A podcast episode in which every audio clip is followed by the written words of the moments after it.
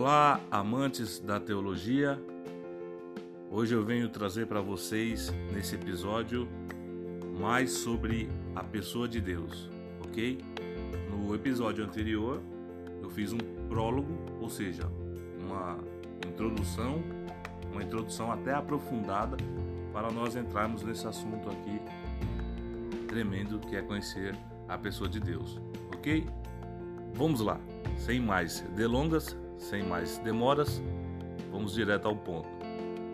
O ponto aqui é a cognoscibilidade de Deus, ou seja, o entendimento de Deus, ok? Deus incompreensível e, contudo, cognoscível, ou seja, entendível, não é? A gente não consegue compreender Deus em toda a sua totalidade, mas consegue entender a Deus, que Deus existe e algumas das coisas que ele faz. Isso é muito importante para nós como referência, ok? Vamos lá. A igreja cristã confessa, por um lado, que Deus é o incompreensível, mas também, por outro lado, que ele pode ser conhecido e que quer conhecê-lo. É um requisito absoluto para a salvação. A igreja reconhece a força da questão levantada por Zofar, está escrito em Jó 11, versículo 17, que diz assim: Porventura desvendarás os arcanos de Deus, ou penetrarás até a perfeição do Todo-Poderoso? Então a igreja percebe que não tem resposta para a indagação como essa, ou a de Isaías, que diz assim: com quem comparareis a Deus? Ou que coisa semelhante confrontareis com ele? Um texto de Isaías 40, versículo 18. Mas ao mesmo tempo, a igreja também está atenta à afirmação de Jesus, que disse: E a vida eterna é esta, que te conheçam a ti, o único Deus verdadeiro, e a Jesus Cristo, a quem enviaste. Evangelho de João 17, versículo 3. Então percebam, a igreja se alegra, se regozija no fato de que o Filho de Deus é vindo e nos tem dado entendimento para reconhecermos o verdadeiro e estamos no verdadeiro e em seu Filho Jesus Cristo. Você pode consultar aí também o texto da primeira carta de João, capítulo 5, versículo 20, ok? As duas ideias refletidas nessas passagens sempre foram sustentadas lado a lado na igreja cristã. Os primitivos pais da igreja, assim chamados, falavam do Deus invisível como um ser não gerado, indenominável eterno, incompreensível, imutável. Eles tinham ido bem pouco além da antiga ideia grega de que o ser divino é existência absoluta e sem atributos. Ao mesmo tempo, eles confessavam que Deus revelou-se no Logos, né, com L maior aqui, né, na palavra, e portanto pode ser conhecido para a salvação. No século IV, Eunômio, um ariano, argumentou com base na simplicidade ontológica de Deus, que não há nada em Deus que não seja perfeitamente cognoscível e compreensível para o intelecto humano. Mas a sua opinião foi rejeitada por todos os líderes reconhecidos da igreja. Os escolásticos distinguem entre o quid e o qualis de Deus e sustentavam que não sabemos o que Deus é em seu ser essencial, mas podemos saber algo da sua natureza, daquilo que ele é para nós, como ele se revela em seus atributos divinos. A mesma ideia geral foi expressa pelos reformadores, apesar de que eles não concordavam com os escolásticos quanto à possibilidade de adquirir real conhecimento de Deus pela razão humana desajudada e desajustada por causa do pecado, mas partindo da revelação geral, ou seja, conhecemos a Deus a partir da Bíblia. Lutero falava repetidamente de Deus como Deus absconditus, ou seja, o Deus oculto, não é? Em distinção dele como o Deus revelatus, ou seja, o Deus revelado. Estou usando alguns termos latins aqui, que é o termo em que foi cunhado esses pontos teológicos, ok? Em algumas passagens, ele até fala do Deus revelado como ainda um Deus oculto, em visto do fato de que, mesmo através de sua revelação especial, não podemos conhecê-lo plenamente. Para Calvino, Deus, nas profundezas do seu ser, é insondável. Sua essência, diz Calvino, é incompreensível. Desse modo, sua divindade escapa totalmente aos sentidos humanos. Os reformadores não negam que o homem possa aprender alguma coisa da natureza de Deus por meio da sua obra criadora, mas sustentam que ele só pode adquirir verdadeiro conhecimento de Deus por meio da revelação especial, sob a influência iluminadora do Espírito Santo. Então, para terminarmos esse episódio aqui, eu vou fazer ele bem menor do que os outros episódios, né? Mas vocês podem notar a importância desse assunto.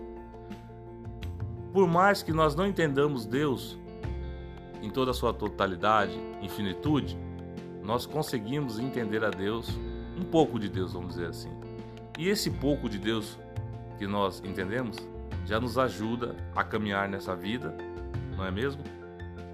E também quando nós entendemos um pouco do que ele faz, também ajuda a nós entendermos a Deus e termos consolo em Deus nessa vida. Né? Ora, quem conhece a, a Escritura Sagrada, a Bíblia, a palavra de Deus, sabe muito bem que Deus sempre guardou os seus. Né? Desde Adão, apesar do que Adão fez, Deus cuidou dele, né? de Adão e Eva. Deus foi cuidando de outros povos, também como Abraão e por aí segue, né? Muitos exemplos eu poderia falar aqui, como Deus cuidou de Davi em várias das suas batalhas. Muitos lembram aí de Davi e Golias, mas Deus cuidou de Davi desde antes ainda, ah, quando Davi cuidava das ovelhas malhadas ali, livrando Davi do leão, né? E do urso, dando coragem para Davi enfrentar, né? o urso, o leão, isso preparando Davi para depois, o que viria depois, né? E seria Golias, o desafio de Davi. E teve outros desafios também na vida de Davi. E assim também é na nossa vida. Então, devemos é, nos agarrar a esse conhecimento que temos de Deus, querer conhecer a Deus cada vez mais através da Bíblia e conhecer a sua relação para conosco, para com seus filhos. Não é? E isso tudo é com grande alegria que eu falo, nos traz alegria ao coração, nos traz conforto, não é? Diferente é, do que Freud falava, que a pessoa deixa de ser criança, né? Quando deixa de acreditar em Deus. Freud defendia, apesar de Freud ser um judeu, né?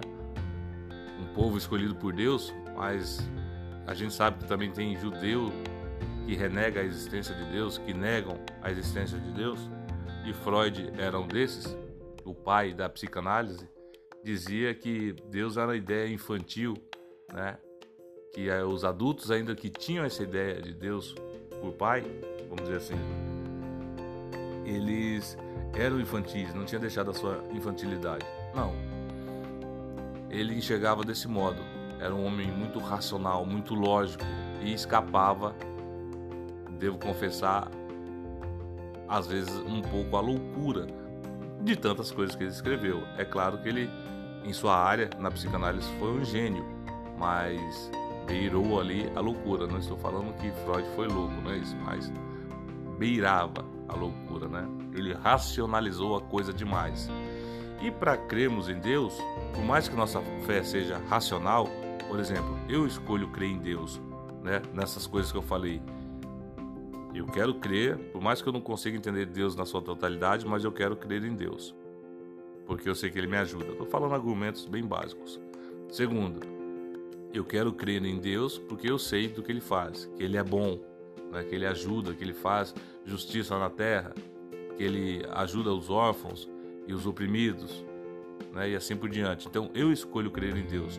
Porém, essa escolha, essa crença, essa fé, ela anda lado a lado com a razão. Porque com a razão eu posso dizer, eu escolho a Deus, mas eu tenho que ter fé. É? Então, é, o coração, a mente que não tem a fé em Deus, não vai aceitar esses argumentos. Agora, nós que temos a fé em Deus, que aceitamos essa fé que Deus colocou em nós, que nós venhamos cada vez mais a conhecer esse Deus cognoscível, entendível, que nos se fez a nós, para que nós o entendamos.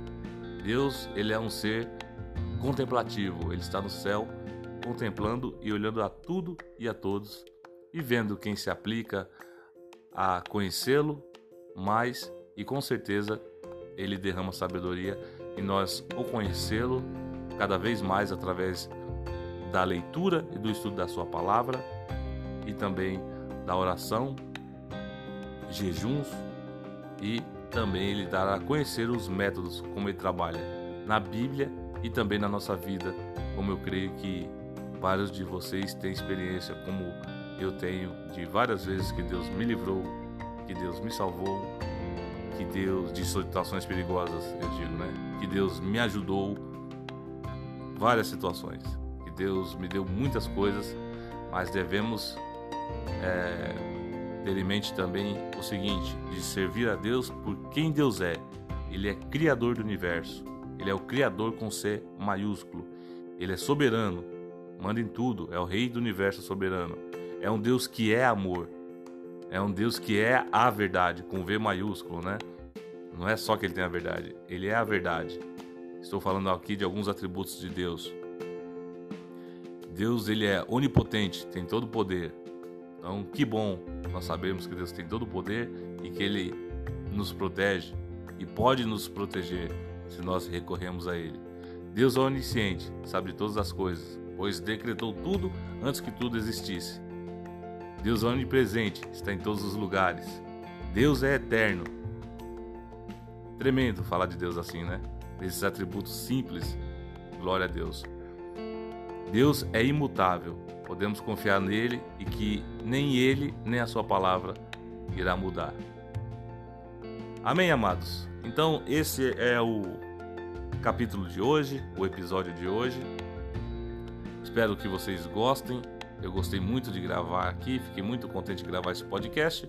Um podcast simples, mas falando de um ser que é tremendo, um ser que tem por título Deus.